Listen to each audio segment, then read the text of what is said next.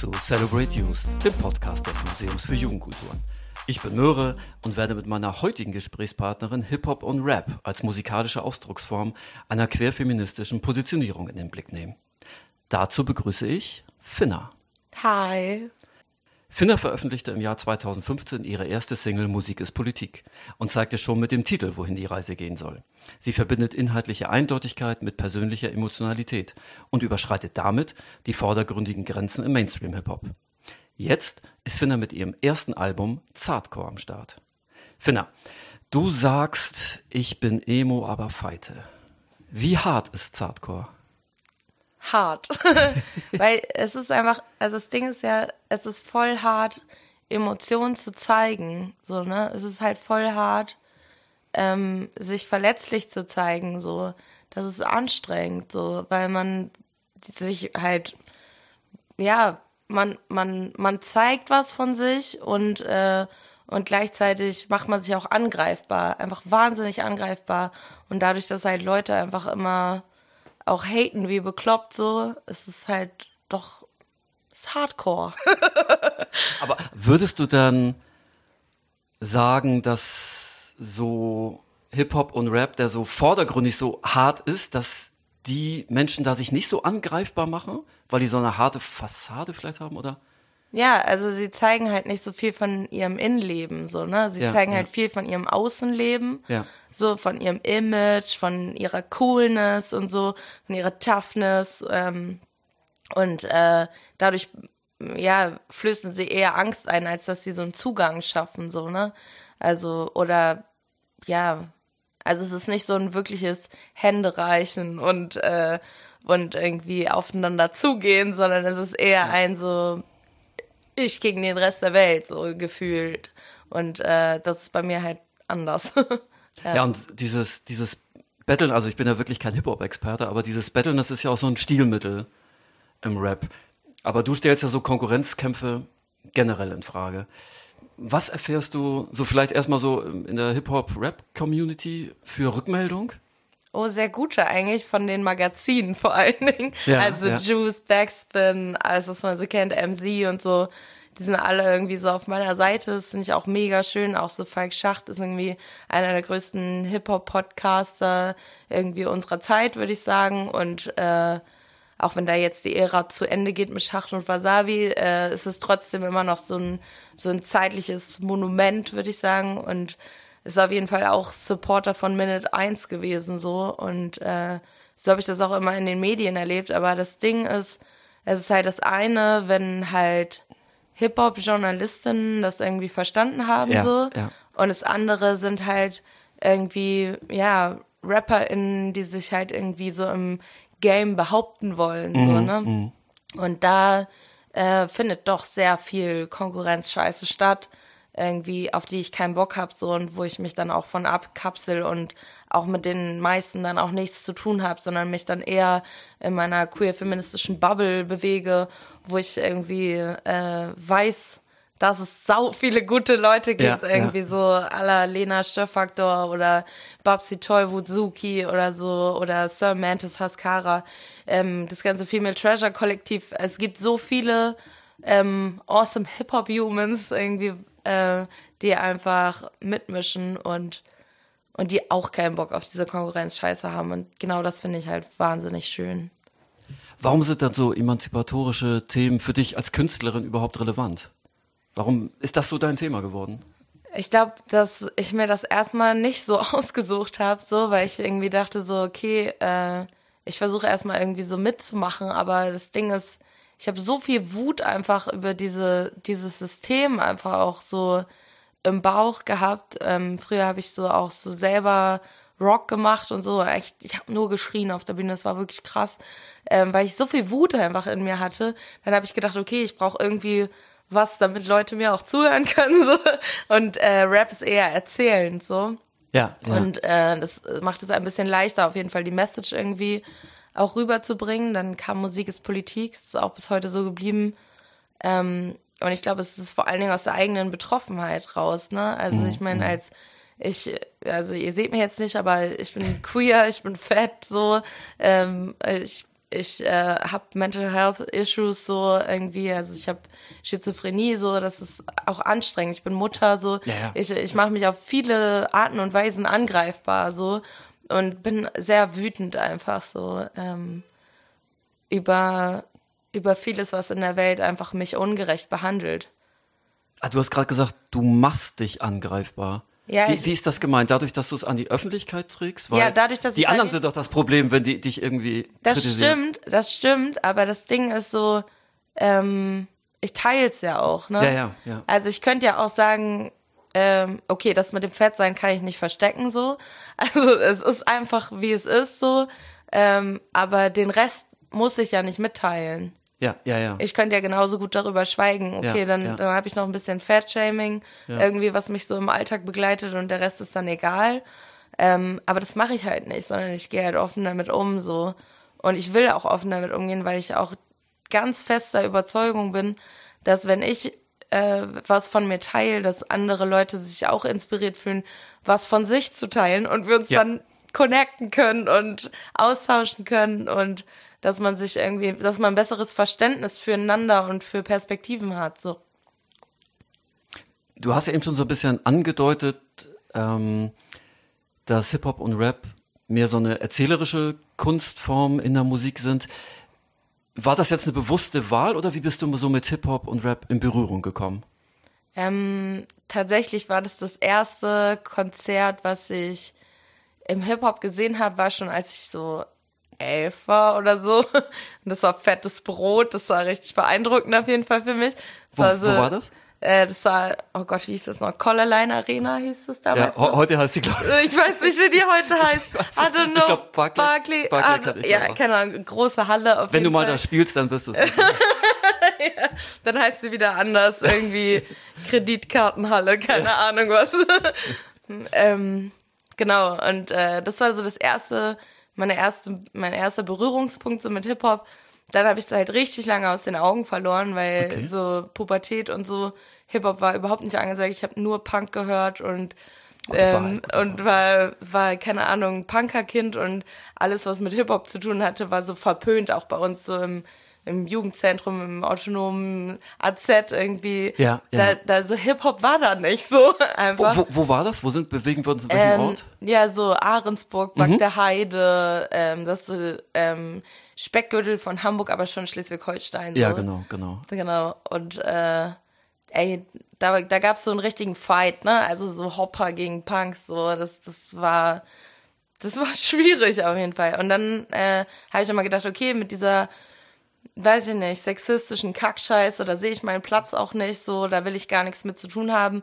Und später kam es dann, äh, dass ich im Hafenklang mitgenommen worden bin, ähm, auf ein Kobito-Konzert, weil sich Tick Tick Boom äh, entwickelt hat. Das ist so ein Hip-Hop-Kollektiv gewesen aus Suki, Neon Schwarz, Kobito und den ganzen Leuten. Und ich fand's so cool, weil ich das erste Mal einfach dachte, so, ja, das ist eigentlich das, was ich fühle, auch so musikalisch, was ich fühle und von der Message so und eigentlich das erste Mal dachte so, das will ich machen so. Es ist tanzbar auf Musik, die ich gerne tanze und es ist ähm, und es ist genau die richtige Message so und da wollte ich unbedingt andocken und äh, ja durch Suki habe ich mich dann glaube ich noch mal neu in Hip Hop verliebt so.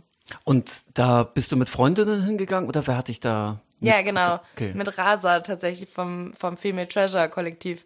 Sie macht so feministischen Pöbel-Rap. Mhm. Ist auch ziemlich nice.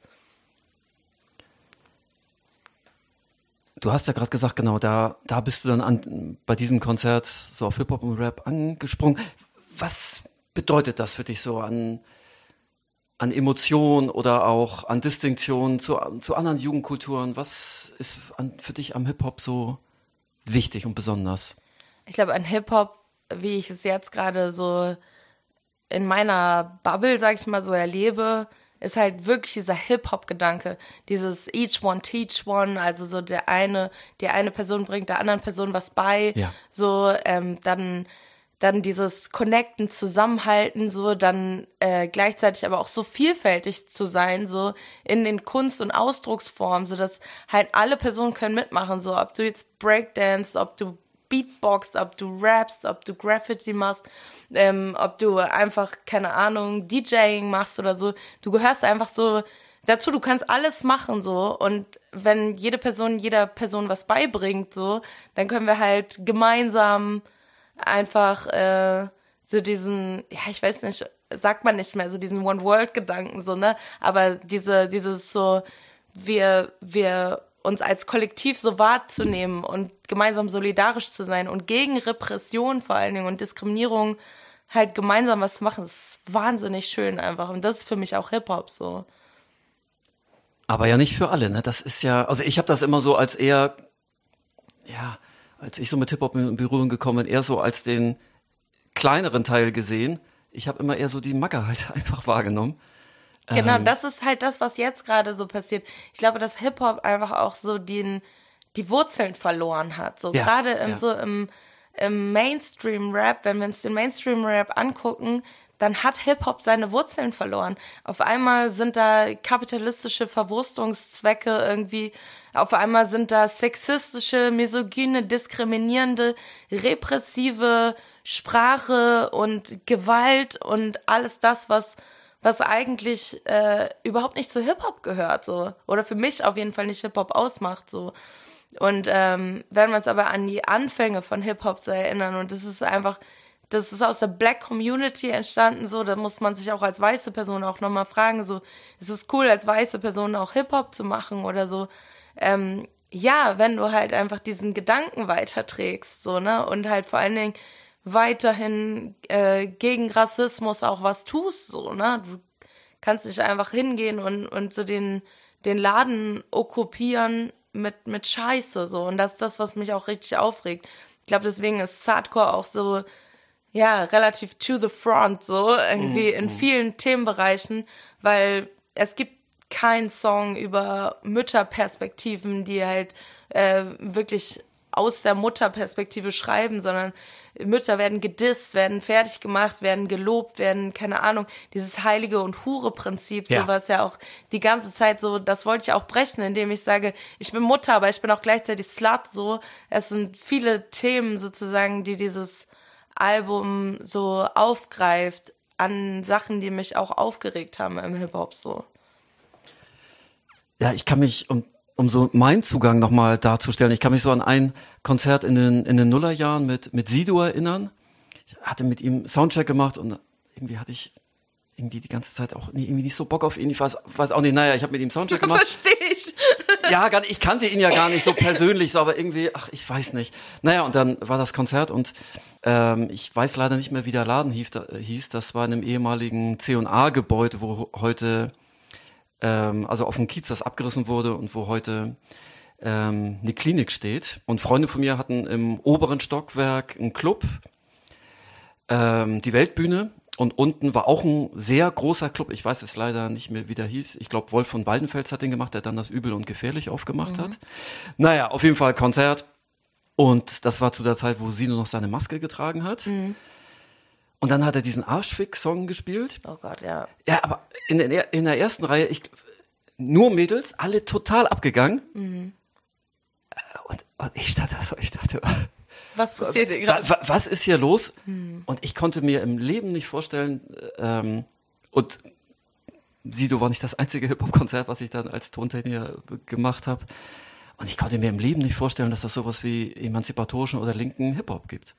Genau. In Deutschland. Genau das, also genau das gleiche Problem hatte ich halt auch. Also diese, diese Zeit zwischen dem Fettes Brot-Konzert, wo ich elf war, und dem äh, Suki und Kobito Konzert, äh, als ich 21 war, so. Okay, okay. Da ja. sind zehn Jahre dazwischen, ja. wo ich Hip-Hop ja. gehasst habe, so. Ja. Ja. Und ich verstehe das. Also ich verstehe das, weil es einfach nur nach außen hin äh, gewaltvolle sexistische Sprache war, äh, die mich null abgeholt hat und wo ich überhaupt nichts mit anfangen konnte. so Und deswegen, ja, deswegen glaubte ich, braucht es auch diese zehn Jahre dazwischen, ja. äh, die ich erstmal wieder drauf klarkommen musste, dass Hip-Hop ja eigentlich auch was anderes ist. so Weil fettes Brot fand ich ja damals voll cool. So, ja, so ja, ja. Ähm, das, das, das ist super Musik gewesen für mich als Elfjährige. Ich bin da voll drauf abgegangen. Und, äh, und dann, ja, zehn Jahre war so für mich Hip-Hop richtig, richtig gecancelt, so. Also ich wollte damit nichts zu tun haben. Deswegen war ich Punkerin, ich war im AZ so ähm, und, und habe mein Ding gemacht so und habe versucht irgendwie auf diese Welt klarzukommen. So. Aber hast du da dann auch schon Musik gemacht? Ja. Ja, wir haben so eine, ähm, wir haben so eine Coverband einmal gehabt, so. Da haben wir so, Amy Winehouse war ja auch gerade ganz groß, ja, irgendwie ja. so. Sowas haben wir dann gecovert oder, ähm, wie hießen, oh Gott, wie hießen wir da nochmal? No Drinks on the Dance Floor. Also, total dämlicher Name. Aber wir haben uns cool gefühlt. Es war so eine Schülerband halt irgendwie. Und seid ihr auch aufgetreten dann? Ja, wir sind auch okay. aufgetreten an so einem AZ und so. Dann, äh, ja, ich habe eigentlich immer Musik gemacht, auch so viel im Bandkontext vor allen Dingen. Mhm, und, okay. äh, und dann hatte ich eine Band, die hieß äh, Turboton. Genau, das war auch irgendwie krass. Da, hab ich, da war ich auch, also total rowdy-mäßig unterwegs. Ja, ja. Also, und hab da auch schon Tracks gemacht, die ich halt geschrieben habe, so, wo ich irgendwie geschrieben habe, so Fake and Show und so. An solche Titel erinnere ich mich halt dann noch total doll, wo ich halt auch schon gegen diese Körpernormierung irgendwie versucht ja. habe, was zu sagen, so, weil mich das aufgeregt hat, so, warum, warum ist alles so fake und warum ist das alles so, so anstrengend für mich, einfach irgendwie klarzukommen, so.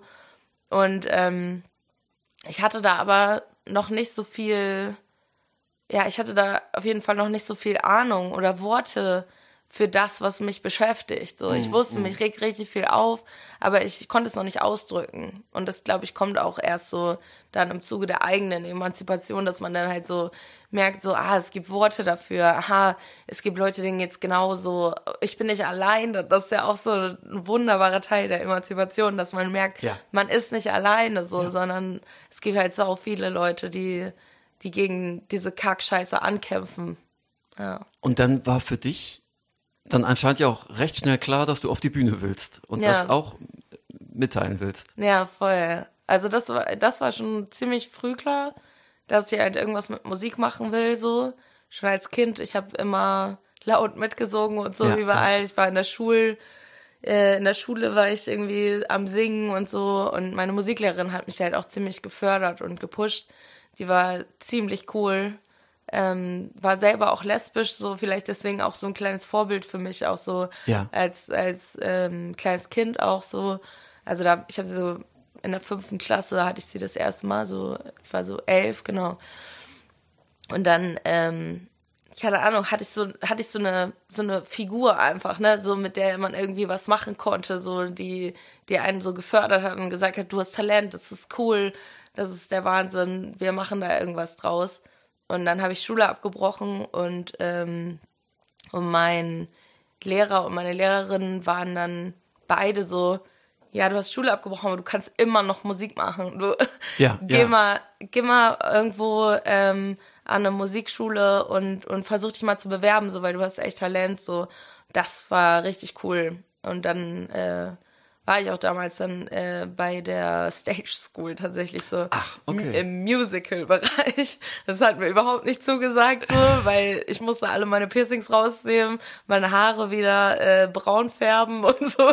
So anstrengend auf jeden Fall. Ich habe dann auch äh, meine Haare abrasiert irgendwann, weil ich so frustriert war. Ja, ja. So, ähm, ja, was soll man machen? Irgendwo braucht man die Rebellion dann doch ähm, das habe ich dann auch abgebrochen, weil ich dann gemerkt habe, das ist mir zu wenig künstlerischer Output so. Ich, ich wollte immer was selber sagen so und in der Musical-Ausbildung machst du halt viel nach oder ja. so, ne? Das war halt gar nicht mein Ding. Und, und, und letztendlich wird der, so wie ich das so ein bisschen von außen einschätzen kann, ja auch so ein Nachwuchs für die Industrie produziert. Total, Na, total. Und ja. das nach Normen as fuck so. Ja, also das war richtig anstrengend.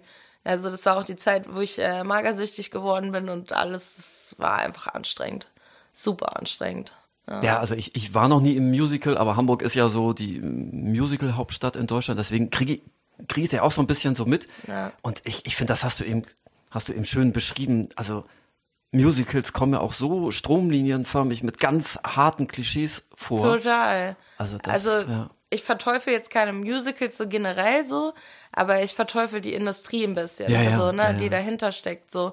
weil es ist auch so total unreachable, also so unerreichbar irgendwie ähm, für für Menschen die mit meinem Einkommen irgendwie, ich habe wenig, wenig Einkommen und da mal eben so eine Musical-Karte zu kaufen, ist halt gar nicht Ja. drin. Ja. Also es ist wirklich so ähm, sehr exklusiv, es ist eine ganz andere Welt so. Also es ist krass. Und vor allem dieser Konkurrenzdruck, ähm, der hat mir damals halt auch überhaupt nicht äh, gut getan. Also es war richtig so eine Ellbogenwelt, so richtig so Highschool-Musical-mäßig, so Ja, ja, glaube ich. total klischee-mäßig. Ja, ja. Äh, nur die beste Sängerin darf irgendwie ein Solo singen, äh, nur die beste Tänzerin kriegt irgendwie nochmal einen Extra-Part oder so.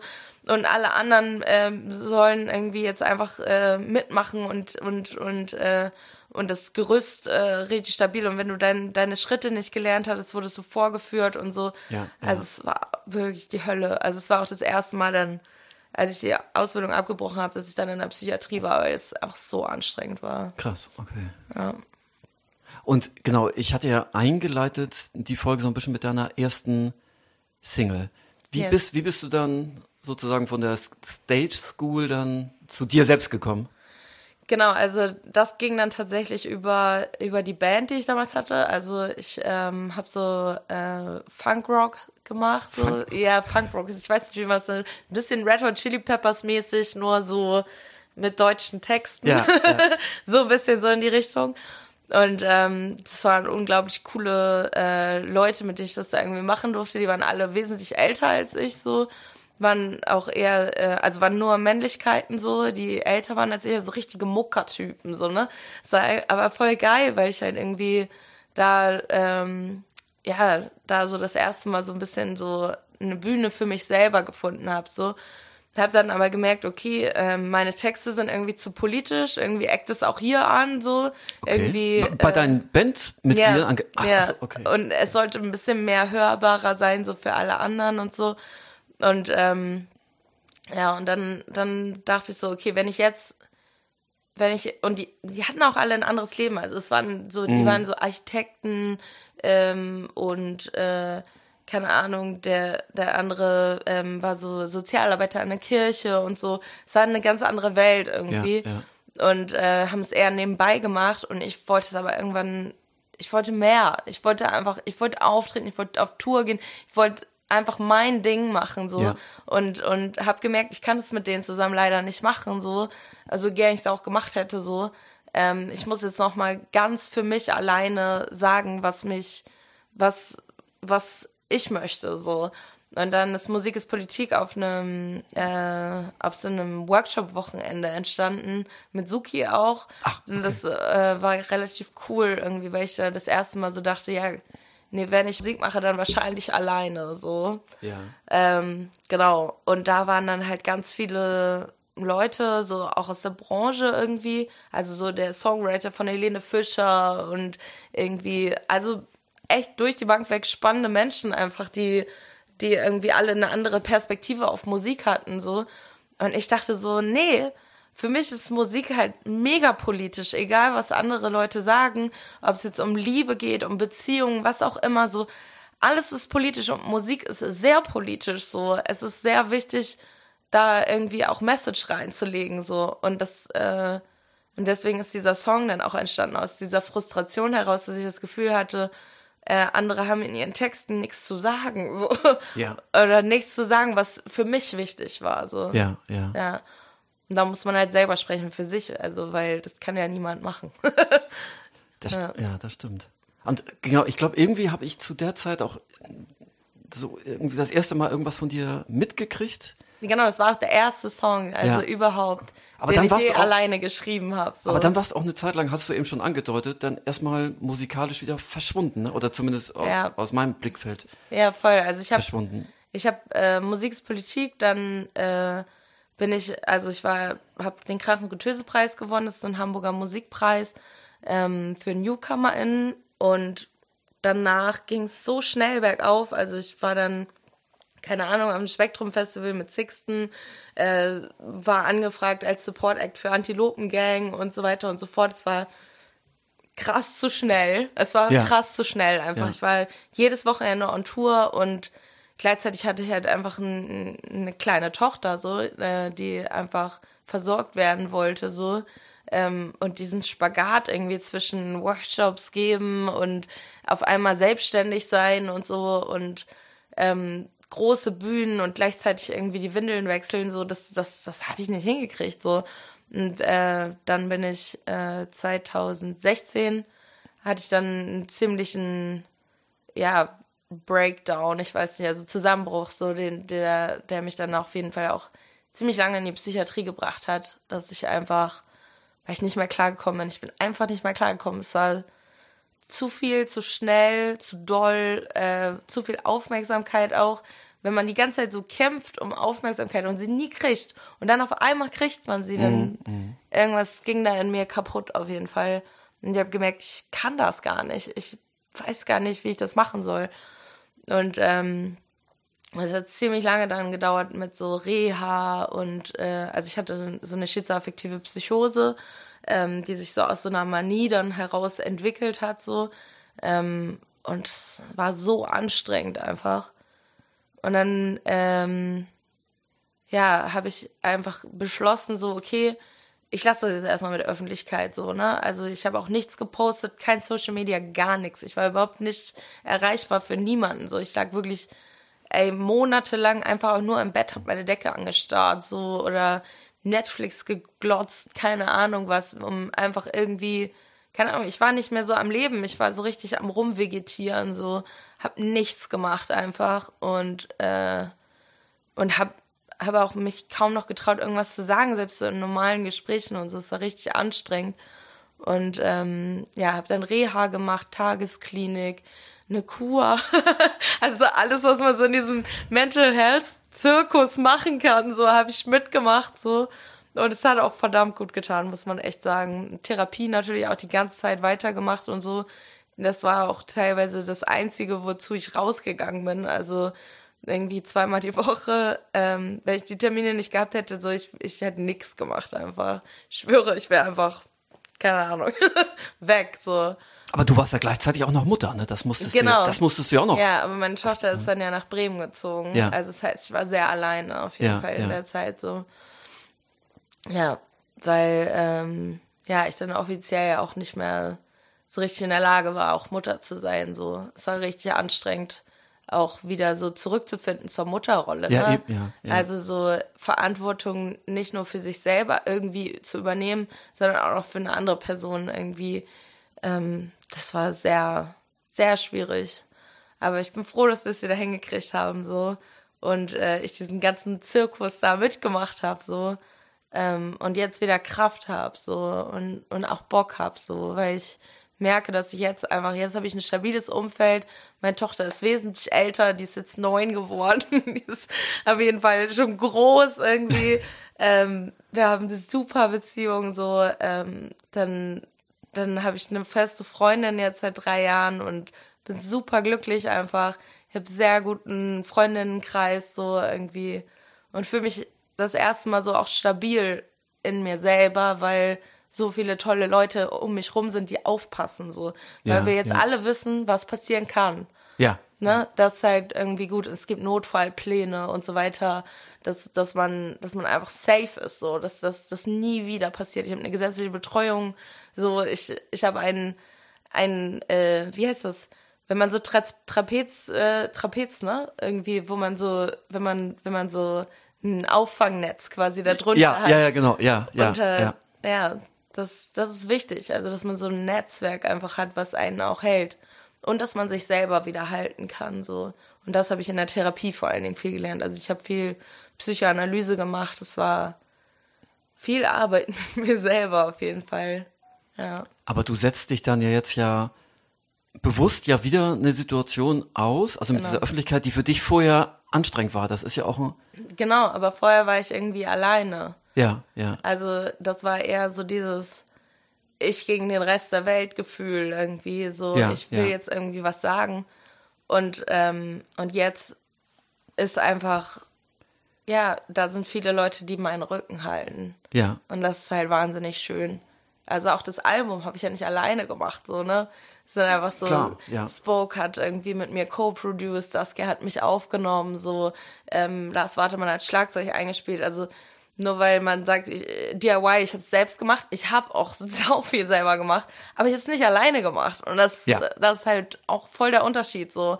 Ich hätte das damals gar nicht hinbekommen, so. Jetzt, ähm, ja, und Audiolied auch super wichtige Personen einfach, die, ja, die mich halten, so, ne?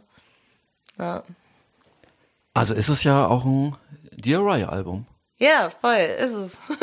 Äh, kannst du noch mal so diesen Unterschied sozusagen ja zu, ja, zu so einer Albumproduktion im Musikbusiness darstellen? Wo ist da für dich ja. der Unterschied? Also der Unterschied ist, glaube ich, dass die meisten tatsächlich ins Studio gehen und ja, ich ja. das hier im Wohnzimmer aufgenommen habe. Ich glaube, das ist schon mal erstmal so der sichtbarste Unterschied, dass wir irgendwie im Proberaum das Schlagzeug aufgenommen haben und so und äh, ich zu Hause alles produziert hat im Wohnzimmer und hier im Wohnzimmer halt, also sich da vorne äh, aufgenommen habe und ähm, ja und auch einfach richtig viel selber gemacht habe. Also ja. es ist halt keine Ahnung, ich habe äh, die Beats irgendwie zum größten Teil selber gemacht. Ich habe selber die Texte geschrieben, selber eingesungen, selber eingerappt, so mehr DIY geht eigentlich nicht. Also und es hat ja wahrscheinlich auch niemand reingequatscht, ne? Nee, nee, voll, ja, aber ja. mich unterstützt und das, ja. das ist wichtig, ne? Ich bin halt, es gibt so einen Track auf dem Album, der heißt Lauf für den Zweifel, weil ich bin, glaube ich, die zweifelhafteste Person ever. Ich sitze da immer so, ist das gut, ist das okay, keine Ahnung. Ich brauche dieses Feedback einfach, ne? Also wenn Spoke sagt, das, er das cool, dann vertraue ich darauf. Oder wenn Rasa sagt, das ist cool, dann, dann habe ich das Gefühl, okay, dann ist cool. Also wenn diese, oder Saskia, wenn, wenn diese drei Personen sagen, das ist cool, dann ist es auch für mich cool, so, aber ansonsten nicht. ja. ja, Album ist das eine. Bühne ist ja nochmal eine andere Art ja. der Öffentlichkeit. Da bist du mit deinem Publikum ja direkt im, im Kontakt. In, in was für Läden spielst du? Oh, sau unterschiedlich. Also es äh, ist echt so von, von so AZ-Bühne, also so autonomes Zentrum, äh, äh, das irgendwie von, von äh, Bullen irgendwie aufgelauert wird und so weiter, äh, bis hin zu so Riesenbühnen, äh, die total mainstreamig sind, wo, keine Ahnung, Bands spielen, die sonst so im Radio laufen irgendwie. Ja. Also es ist wirklich so richtig unterschiedlich und ich finde es auch geil. Also ich mag auch diese Mischung einfach so, ja. ne? Dass man nicht so unerreichbar ist, so. Also mhm, mhm dieses mhm. Gefühl von, keine Ahnung, ich will auch noch mit den Leuten connected sein, ähm, die, die ich politisch geil finde. So. Und nicht nur irgendwie auf, auf so mega Größen Festivals irgendwie zu sein und so. Also ich finde halt beides gut. Ich finde diese Mischung halt gut, ne? Weil dadurch, dass ich, wenn ich ein, ein Konzert spiele, was mir viel Gage bringt auf einer großen Bühne oder so, kann ich mir das auch leisten, sozusagen auf in einem kleinen ja. AZ zu spielen. Ja. Es ist auch tatsächlich muss ich ja irgendwie auch leben können so. Ja. und äh, ich glaube, manchmal stellen sich Leute das so vor, ja, sie kann jetzt überall Soli irgendwie für null Euro spielen und so.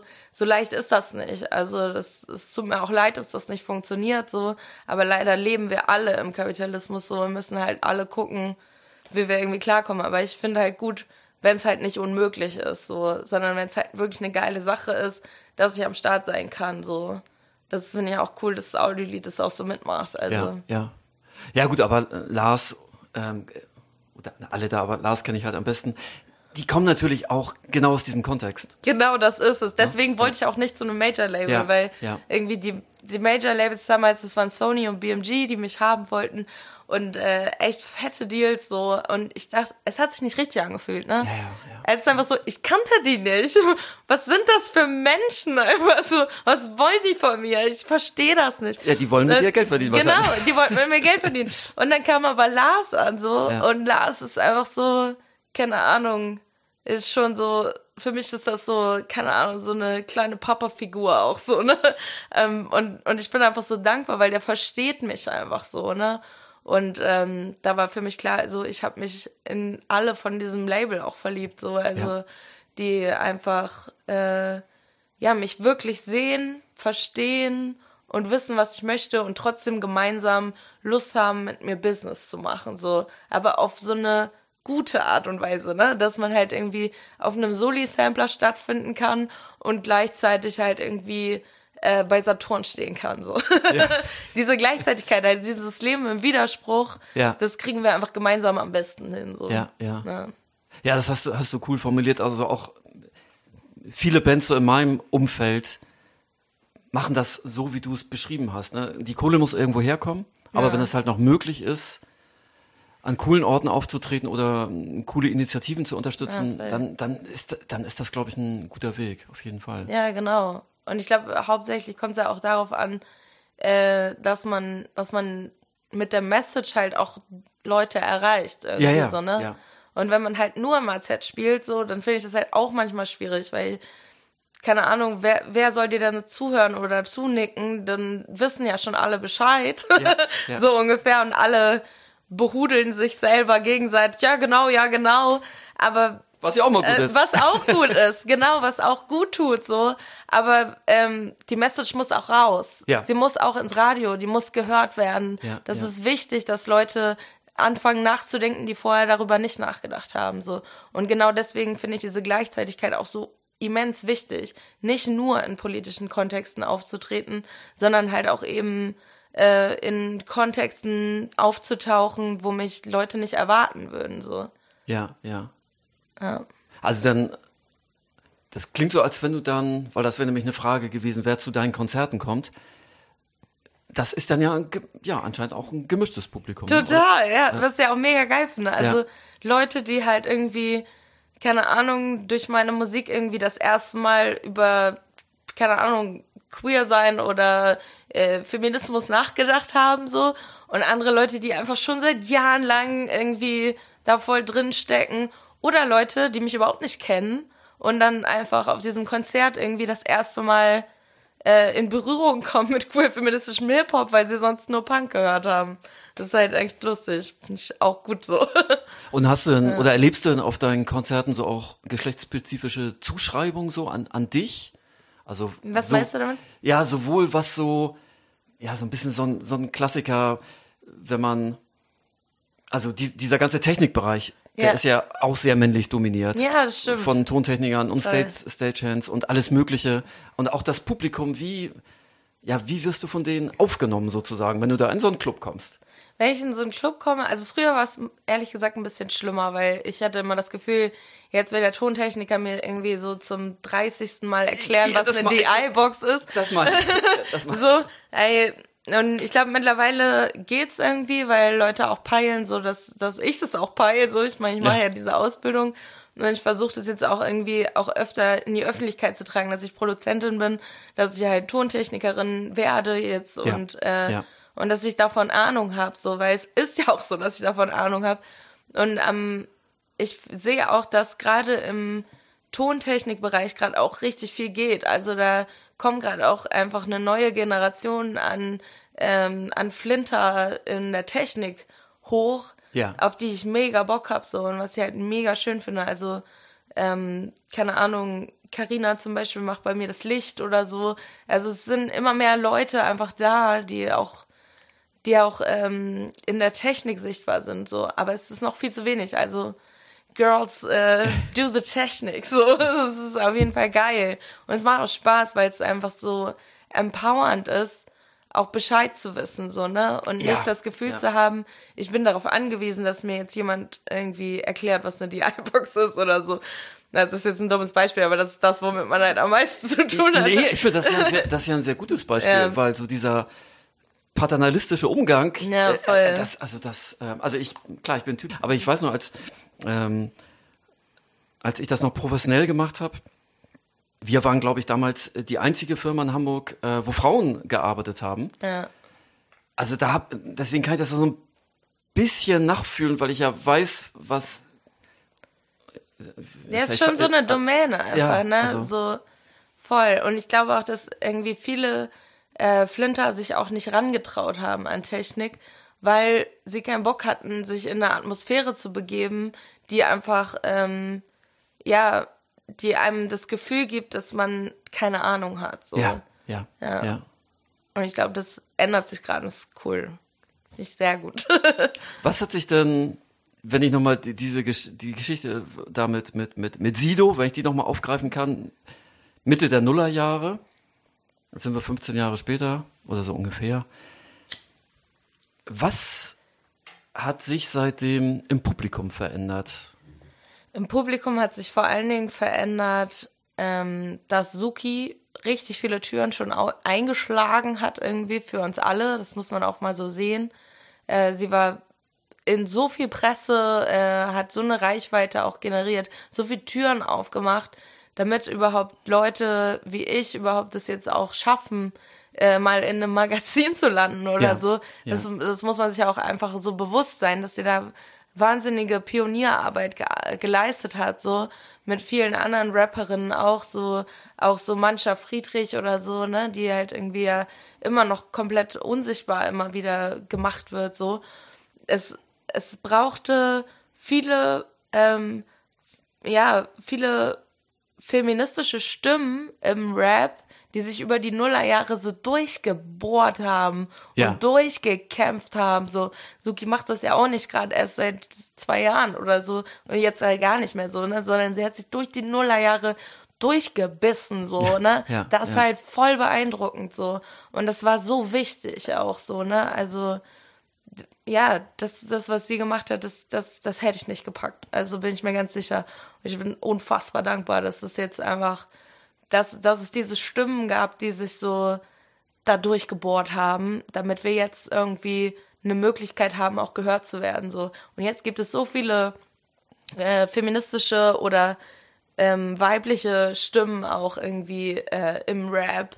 Ähm, Flinter stimmt Transmännlichkeiten, die rappen und dabei sind Transfrauen, die rappen und es ist alles, es ist da und niemand kann sich mehr wehren. So, wir kommen jetzt alle und und ich glaube, das dass es verdammt gut und wichtig ist. So. Also es ist keine Bubble mehr. Oder nicht nur. Nee, weil das Ding ist ja irgendwie, selbst in den Charts finden halt irgendwie Leute wie Nura ähm, oder Juju oder Loredana meinetwegen auch oder auch eine Katja Krasavitsch oder Shireen David.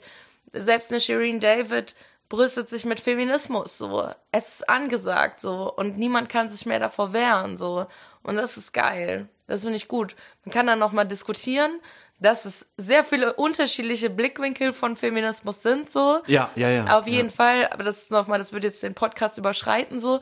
Aber, ähm, aber das erstmal, das Wort Feminismus nicht mehr so ein schlechtes ist, sondern so ein empowerndes Modewort geworden ist, ähm, finde ich erstmal gar nicht schlecht.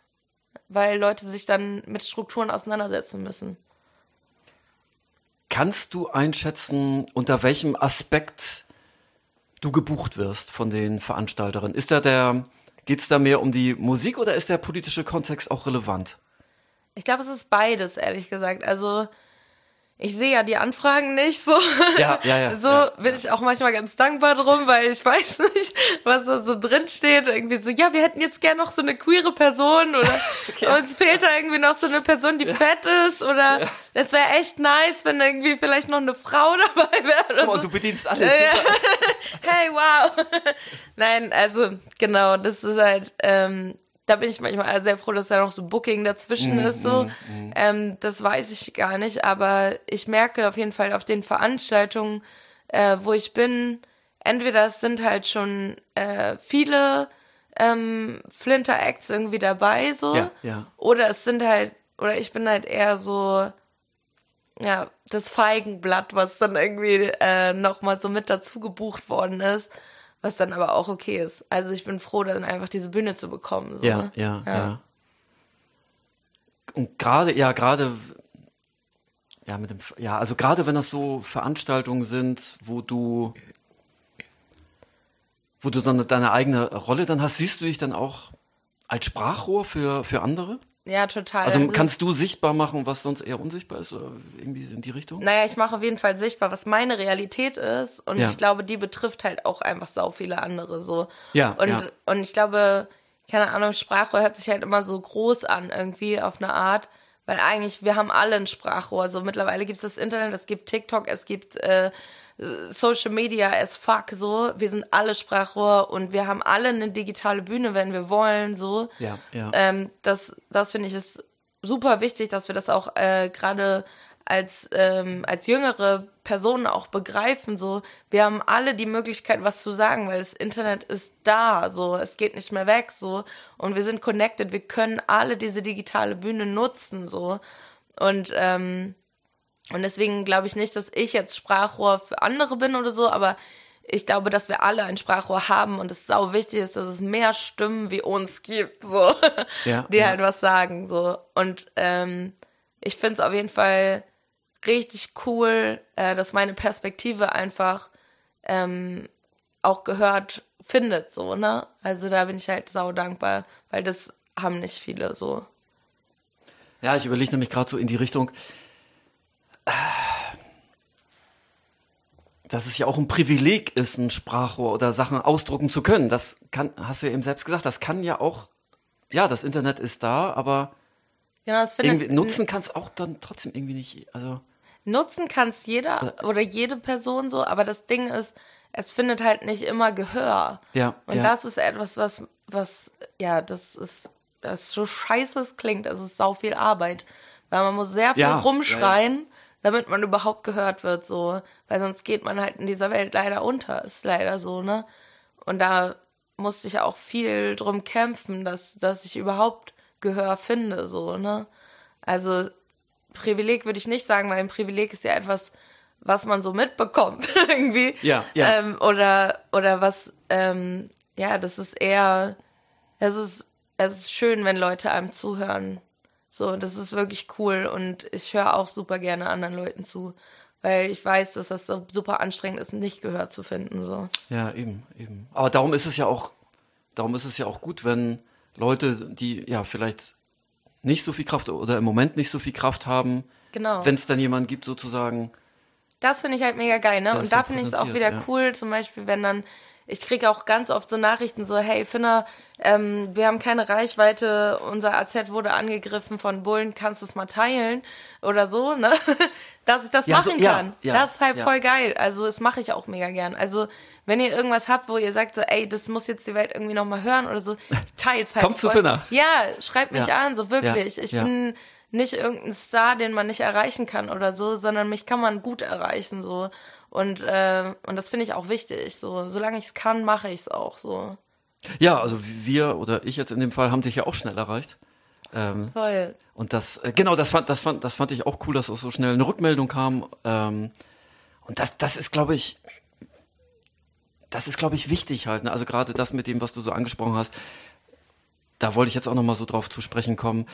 Ähm, so die Verbindung zum Punk auch, dieses, dass da diese Grenze versucht wird aufzuheben zwischen den Menschen, die auf der Bühne stehen und die im Publikum sind, dass wir, Total. dass wir alle zusammengehören halt. Wir ne? wollen auch alle eine gute Zeit haben, so, ja, ne? Eben. Wir wollen auch gerade auf Konzerten finde ich es halt irgendwie richtig beeindruckend, irgendwie zu sehen, so, ähm, dass wir ja alle gemeinsam diesen Abend machen. So, der Abend hängt ja. nicht von mir ab und der hängt ja. nicht von den Leuten ab, ja. sondern der hängt von uns allen ab. So. Und da kommt wieder dieses, diese, dieser kollektive Gedanke wieder rein, so, wenn wir einen guten Abend haben wollen, dann können wir das nur gemeinsam. Genau, so. ja. Und das im Business halt anders. Ja, voll. Da gibt's halt die Bühne und die Stars. Ja, genau. Und das Publikum ist da, ja, Beiwerk will ich jetzt auch nicht sagen, aber. Nee, aber das sind, es wird so unterteilt in Stars und Fans, so, ne? Genau, genau. Und, und diese, auf diese Hierarchien habe ich eh auch nie Bock gehabt, so. Ich, ähm, ich bin da auch, also ich bin Fan von vielen so. Ja, ja. Und ich, ich finde es manchmal krass. Ich hatte gerade so auf, in der Queer-Flora hatte ich so ein nices Gespräch da kam so eine Person und meinte so, ja, ich bin voll Fan von dir und ich find's mega cool, was du machst und ähm, und, und ich find's mega, aber Fan, das sind so bestimmt blöd und so, dass ich jetzt so Fan bin und so. Ich so, hey, ich bin Fan von dir, du bist, du strahlst, das ist so schön. Lass uns doch einfach gegenseitig voneinander Fan sein. Ja. das, so kriegt man auch schnell so Hierarchien einfach auch so platt gedrückt irgendwie, dass man dass man einfach gegenseitig voneinander Fan ist und ja, das ist egal, ob man irgendwie dann in der Öffentlichkeit steht oder ob man einfach eine nice Person ist. So. Ja, ja, ja. Ja, ja ich habe ähm, mir ist eben noch so ähm, in in den Kopf gekommen oder eigentlich schon vorher, als ich das Skript geschrieben habe, als ich in Stuttgart mit Felix vom Freund und Kupferstecher, das ist so ein Hip Hop Club in Stuttgart, als ähm, wir mit dem eine Folge gemacht haben, da hat er auch nochmal so, als er so erzählt hat, ähm, wie er so zum Hip-Hop gekommen ist, auch nochmal so die Gemeinsamkeiten von Punk und Hip-Hop und vielleicht ja von vielen Jugendkulturen betont. Er meinte auch, wir haben ja die gleichen Werte gehabt. Wir wollten, wir wollten damals mit unseren, mit unseren POC-Buddies gemeinsam auf Konzerte gehen, gemeinsam machen. Also dieser antirassistische Kontext, dieser DIY-Kontext. Ähm, klar, dieser Club, das ist ein kommerzieller Club, die müssen natürlich davon leben, aber es ist trotzdem für sie auch DIY. Sie macht das mit einem Kumpel zusammen, die beiden machen das. Ja. Und ja, das so in den Gesprächen, die wir haben, da kommt das auch immer wieder durch, dass so viele Jugendkulturen oder jedenfalls die Jugendkulturen, die wir hier besprechen, das ist ja auch nicht zufällig die Auswahl, Ja. dass die halt so gemeinsame Inhalte teilen. Ja, total. Aber ich sehe es auch Jugendkultur äh, übergreifend tatsächlich. Also wenn ich jetzt so in die Elektroszene reingucke oder ähm, keine Ahnung, Techno oder mm, Goa, keine Ahnung, diese ganzen äh, Richtungen, die es ja noch so gibt, so, ne, an, an äh, kulturellem Austausch, da, da sind oft dann doch gemeinsame Werte auch innerhalb der Bubble irgendwie präsent, so, ne? Und das ist, glaube ich, das, was es auch ausmacht, so. Das, äh, also da sind dann vielleicht ein bisschen, keine Ahnung, es geht dann mehr so um Love, Peace and Happiness oder so in Ja, vielen ja. Sachen. Ey, aber das ist ja auch ein bisschen das, was wir auch wollen. Ja, ja, klar. Ja, ja, klar. so, ne? ja, also es ist nicht so weit voneinander entfernt, wie man manchmal meint. So. Ja, ja. Und deswegen finde ich es auch gerade bei Punk und Hip-Hop äh, sind die Überschneidungen einfach so immens. So. Ne? Ja, eben, das muss ich zum Beispiel, habe ich jetzt nur auch, äh, ja, auch gesagt, das muss ich auch erst lernen. Halt, das habe ich am Anfang im Hip-Hop auch nicht so gesehen halt, ne? Ja, genau. Also, Also- da, wie gesagt, war Suki einfach für mich total aha. Ja, ja, ja. Yes, äh, das fühle ich so, ne? Da ist diese Brücke entstanden, so, ne? ne? Ja, Fenner, jetzt ähm, gehen wir schon so Richtung Ende unserer Folge. Äh, und da möchte ich nochmal wie meistens dich so um eine persönliche, aber auch nochmal so gesellschaftliche Einordnung unseres Themas oder deines Themas bitten. Ähm, ja, wie sehr hat jetzt diese, ich weiß gar nicht, welche Community ich jetzt sagen soll, die Hip-Hop-Community oder die Queer-Community oder alles zusammen, wie sehr hat das so dein Leben geprägt? Also allein der Community-Gedanke, dass man nicht alleine ist, dass man nicht alleine queer ist, dass man nicht alleine fett ist, dass man nicht alleine Mutter ist, dass man nicht alleine Hip-Hop macht, so dass man äh, nicht alleine irgendwie ähm, mit, mit gesundheitlichen Problemen hadert, so diese, ist egal welche Community wir uns angucken, dieser Community-Gedanke hat mich so geprägt, weil ich einfach das Gefühl habe, ich mache nichts alleine so Ja. und trotzdem mache ich es mache ich es alleine. Also weißt du, was ich meine? Ja, es ja, ist so ja, beides. ja, ich glaube, dass es ist wichtig, nicht irgendwo mitzulaufen und einfach mitzumachen und und äh, und Leuten zu folgen auf eine Art so und und und äh, ja und es nicht zu hinterfragen, sondern ich glaube, es ist in jeder Community einfach super wichtig, das so zu hinterfragen, dass man halt sein eigenes Ding mit der Community macht so. Ja, die nächste Frage hast du eigentlich schon jetzt die ganze durchgängig beantwortet während, während der Aufnahme. Wie wichtig ist für dich politisches Engagement? Gut, das hast du nun. Super wichtig, Ja, aber, gesagt, aber, das, ja. aber was ich auch gerne nochmal sagen wollen würde, ist ja, ich habe ähm, ja letztes Jahr äh, die Tour d'Amour auch gemacht. Also es ist für mich auch wichtig, nicht nur mit der Musik halt irgendwie politisch Ja. zu sein oder so, sondern auch so, ähm, ich sag mal, außer musikalische ähm, politischen Aktivismus irgendwie auch zu pflegen, so auf Demos zu gehen, so das mache ich halt genauso wie alle anderen auch. Also da bin ich ganz normal eigentlich, so wie eine Na, ganz normal- ganz normal, ganz ja. normale Aktivistin, Genau, wir ja. ne? so da, ich ich ich weiß, dass einfach von nix kommt nix, ist halt einfach echt so und wir haben einfach ein fettes ähm, Faschismusproblem hier in Deutschland.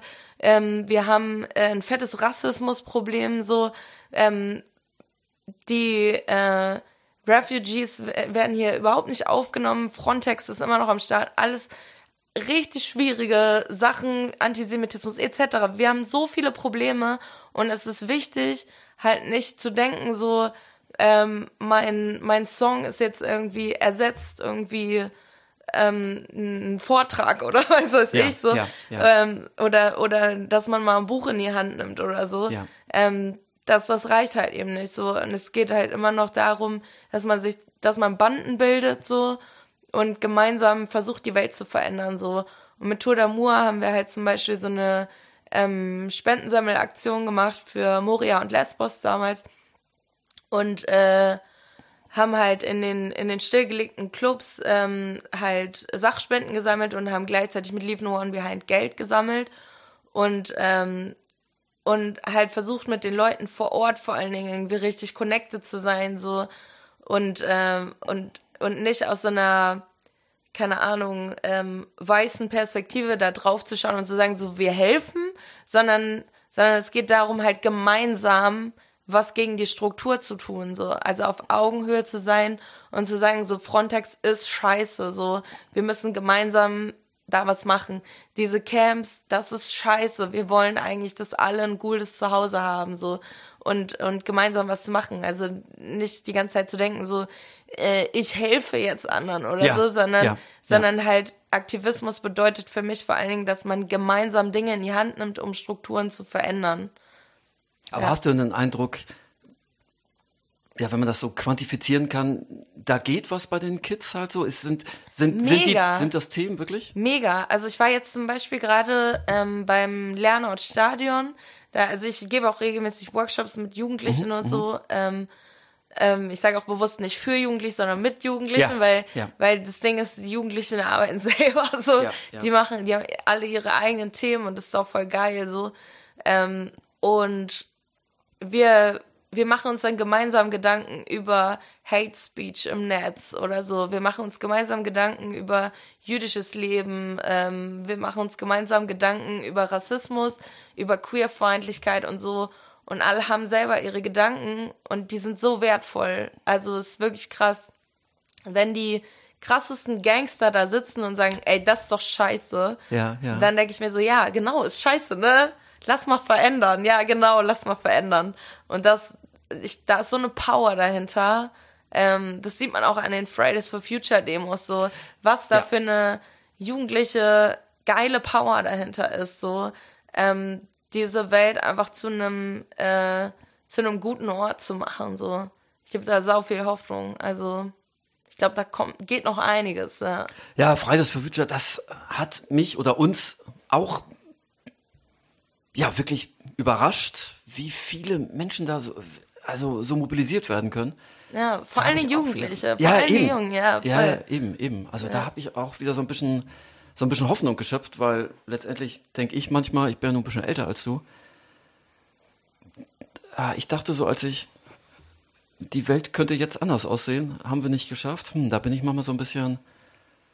Ja, ich glaube, das ist auch so so eine Frustration, die so mit dem Alter irgendwie auch kommt, so. Also das merke ich bei mir selber auch, dass ich manchmal denke so, boah, nix bringt irgendwas, ja, so. Ja, ja, Alles, ja. ey, diese Themen sind alle so oll und haben schon so tausend Jahre alte Bärte an sich. Genau, und genau. Und es hört nicht genau, auf. Genau. Aber das Ding ist so, ähm, wenn du halt so mit fresher Power daran gehst, ja, so ja. als junge Person und denkst so, boah, das ist ja kacke, so, dann, ja. ähm, dann entwickelt sich was ganz anderes, ne? so, weil, weil die haben sich noch nicht so abgearbeitet an diesen ganzen Themen, sondern fangen halt sozusagen neu an, ähm, die Themen für sich zu bearbeiten und auch aus komplett neuen geilen Blickwinkeln, ja, genau, wovon genau. man so viel lernen kann, so. Bin übel dankbar, so, dass, dass man, ja, gerade so, gerade in diesem jungen Altaustausch sozusagen einfach so viel voneinander auch lernen kann, so, ne? Also voll geil. Aber können denn, ja, du hast dann schon den Eindruck, dass Jugendkulturen so sozialen Wandel schon initiieren können? Total, mega. Okay, ja. ja, voll. Also ich glaube, die Power liegt echt in der Jugend, bei den Kindern ähm, und bei jungen Menschen so die sich Gedanken machen, wie man diese Welt einfach ähm, ja lebbar machen kann. Ja, ja. Und hast du eine Idee oder wie ist deine Erfahrung, auf welchen Wegen das passieren kann? Wie, wie können sich Kids Gehör verschaffen? Kids können sich vor allem, also jetzt gerade finde ich halt voll geil, dass es halt so TikTok gibt, dass es halt Instagram gibt, dass es halt irgendwie Facebook ist so out, aber so TikTok ist schon eine gute Plattform. Ich habe zum Beispiel ähm, letztens ähm, auf, also ich habe ganz neu gerade erst TikTok, ich bin da überhaupt nicht im Game, so, aber ich finde, ich finde es halt so beeindruckend, dass halt eine jugendliche Person setzt sich halt hin und sagt so, ja, ich bin eine junge, queere Person und ich habe keinen Therapieplatz bekommen so und deswegen mag ich jetzt mit euch einfach darüber reden so ne? Okay. Und das ja. fand, ich, fand ich voll krass. Ich dachte ja, so wow ja. ey. Und äh, super viele ähm, junge Leute die sich einfach da so da Anschluss finden einfach auch gerade und sich einen Austausch schaffen so ne das finde ich wahnsinnig beeindruckend also nutzt diese digitale Bühne so für euch für eure eigenen Themen so ähm, sau gut sau gut, do that, auf jeden Fall. Wir brauchen mehr Stimmen, einfach auch, die sich in so eine Öffentlichkeitsbubble trauen, so. Aber das ist ja schon auch abgefahren. Das sind ja kommerzielle Plattformen, die du beschrieben hast. Ja.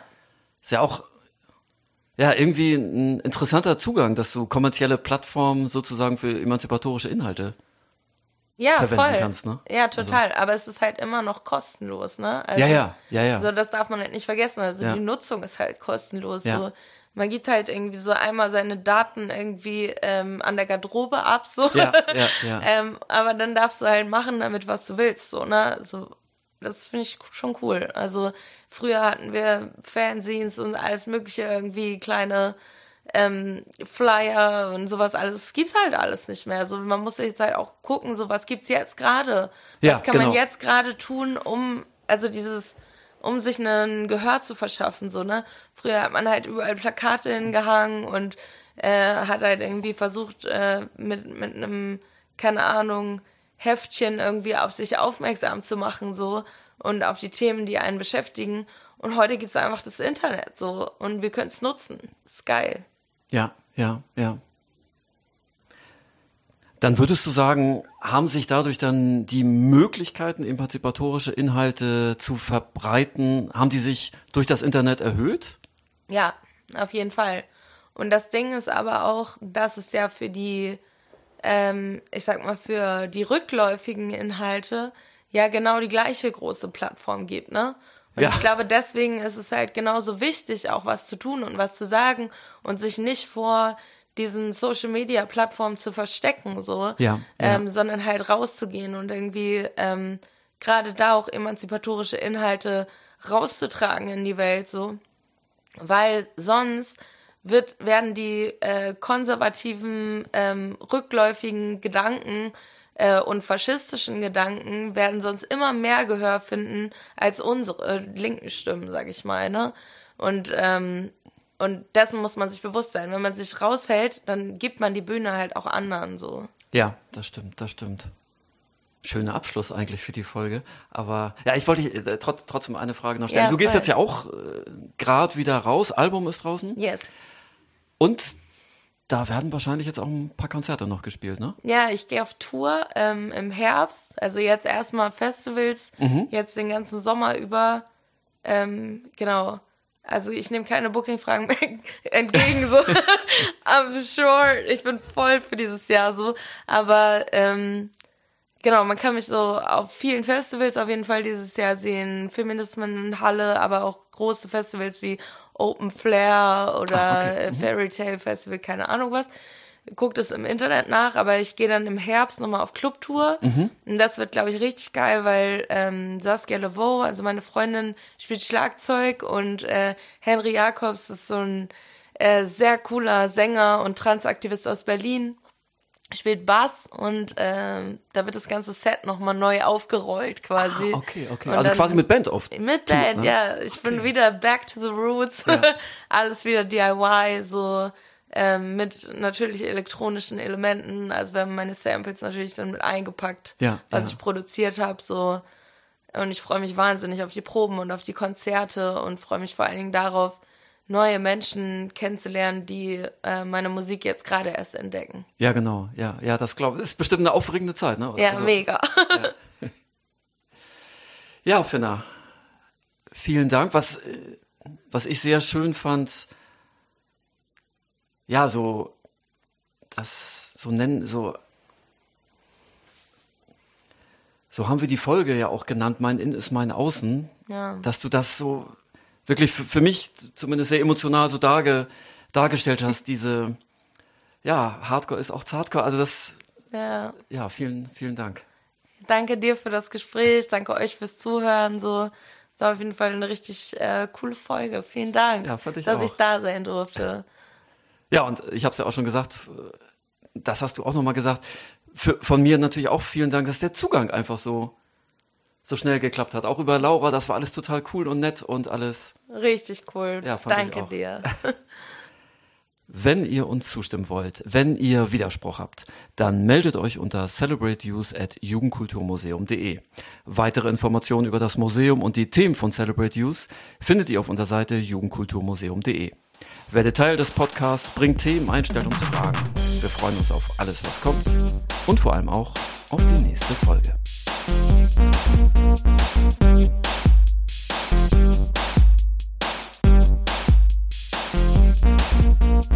Thank